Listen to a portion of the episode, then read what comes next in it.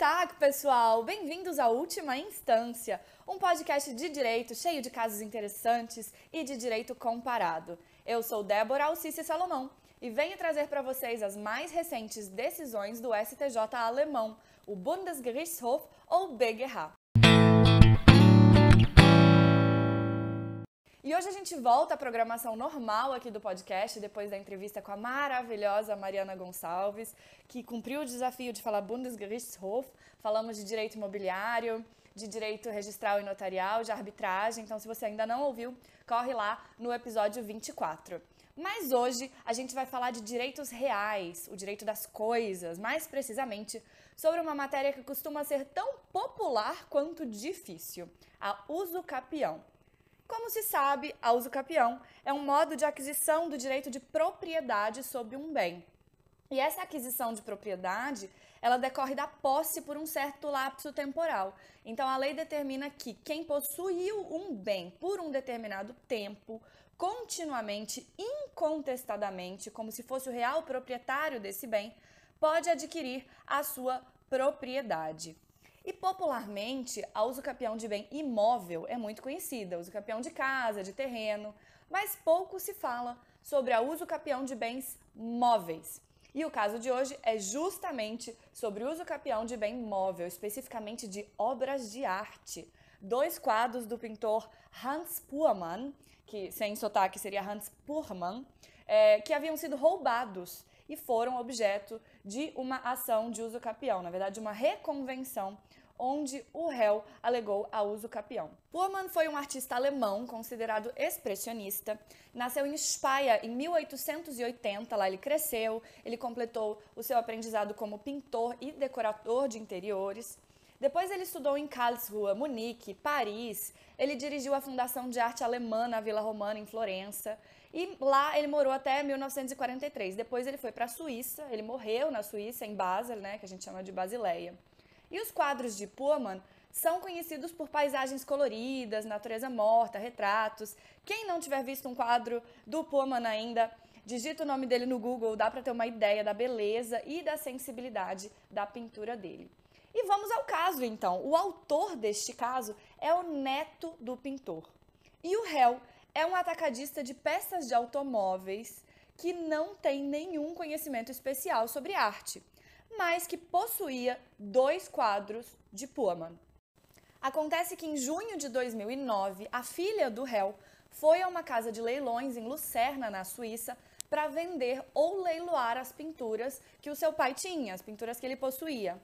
Um empregado da casa de leilões vistoriou as pinturas lá na loja do réu onde elas estavam e depois se reportou à polícia porque suspeitou que as pinturas tinham sido roubadas. O Ministério Público iniciou uma investigação preliminar contra o réu por suspeita de roubo e as pinturas foram confiscadas, de acordo com o parágrafo 170 do Código de Processo Penal alemão, o STPO. O Ministério Público depositou os quadros no Tribunal Distrital, o Amtsgericht. E se você não sabe o que é o Amtsgericht, ouça o primeiro episódio do podcast, o episódio piloto, onde eu explico um pouco da organização judiciária alemã. Bom, eu não sei o que aconteceu no processo penal, se o réu foi considerado é, culpado, se ele foi condenado naquele processo. O que sabemos é o que consta nos autos do processo civil. E lá o autor afirma que se tratam de dois quadros originais, um que se chama Mulher na Poltrona, em alemão Frau im Sessel, de 1924, e o outro, intitulado Bouquet, em alemão Blumenstrauß, do ano de 1939. Ele disse que o pintor deu aos quadros à sua filha, que é mãe do autor, e por herança, a propriedade dos quadros seria dele e de sua irmã. Ele contou que estes e outros quadros foram roubados em 1986, quando invadiram a casa dos seus pais. Já o réu afirma que obteve as pinturas entre 1986 e 1987 do seu padrasto, que adquiriu as pinturas no antiquário ou de um colecionador de arte. Ele não tem muita clareza de como foi que o padrasto conseguiu essas pinturas. Mas as penduras ficaram lá penduradas, primeiro na casa particular do réu e depois na sua loja, onde ela foi vistoriada lá pelo funcionário da casa de leilões. Mais tarde, elas foram mantidas em um armário no andar superior do prédio da empresa. Então, diante dessa história, o autor, que é neto do pintor, requer a propriedade das obras e o réu se defende dizendo ser possuidor da obra há muitos anos, o que lhe confiaria o direito de propriedade pela uso capião. A decisão de primeira instância é do Landgericht de Ansbach no dia 11 de setembro de 2015 e o juiz rejeitou o pedido inicial e reconheceu a uso capião do réu. O autor apelou para o Oberlandesgericht de Nuremberg e obteve lá um acórdão em 6 de setembro de 2017. Nessa decisão, o tribunal indeferiu o recurso. O autor, então, recorreu ao nosso querido BGH, tentando reaver as obras do seu avô. E a Quinta Câmara Civil do Superior Tribunal de Justiça alemão tomou sua decisão com base no parágrafo 937 do Código Civil Alemão, o BGB, que cuida da uso capião de bens móveis. Bom, segundo a primeira seção desse artigo, qualquer um que possui um bem móvel durante 10 anos adquire a propriedade. E a seção 2 estabelece os requisitos para a não configuração da uso capião. Ele afirma: a uso capião é excluída se o adquirente não estiver de boa fé na aquisição da propriedade ou se mais tarde descobrir que não tem direito à propriedade. Então, para que se configure a uso capião, o ônus da prova da posse ininterrupta por 10 anos é da pessoa que pretende usucapir. Já o ônus da prova para os requisitos da subseção 2, que excluiriam a uso capião, são daquele que contesta a uso capião, ou seja, o réu, o dono da loja de peças automotivas, tem que comprovar que possui os quadros há mais de 10 anos, nada mais. Não precisa comprovar justo título, não precisa comprovar posse incontestada, apenas a posse por 10 anos. Já o neto do pintor tem que provar que o réu adquiriu os quadros de má fé ou que sabia que não tinha direito à sua propriedade.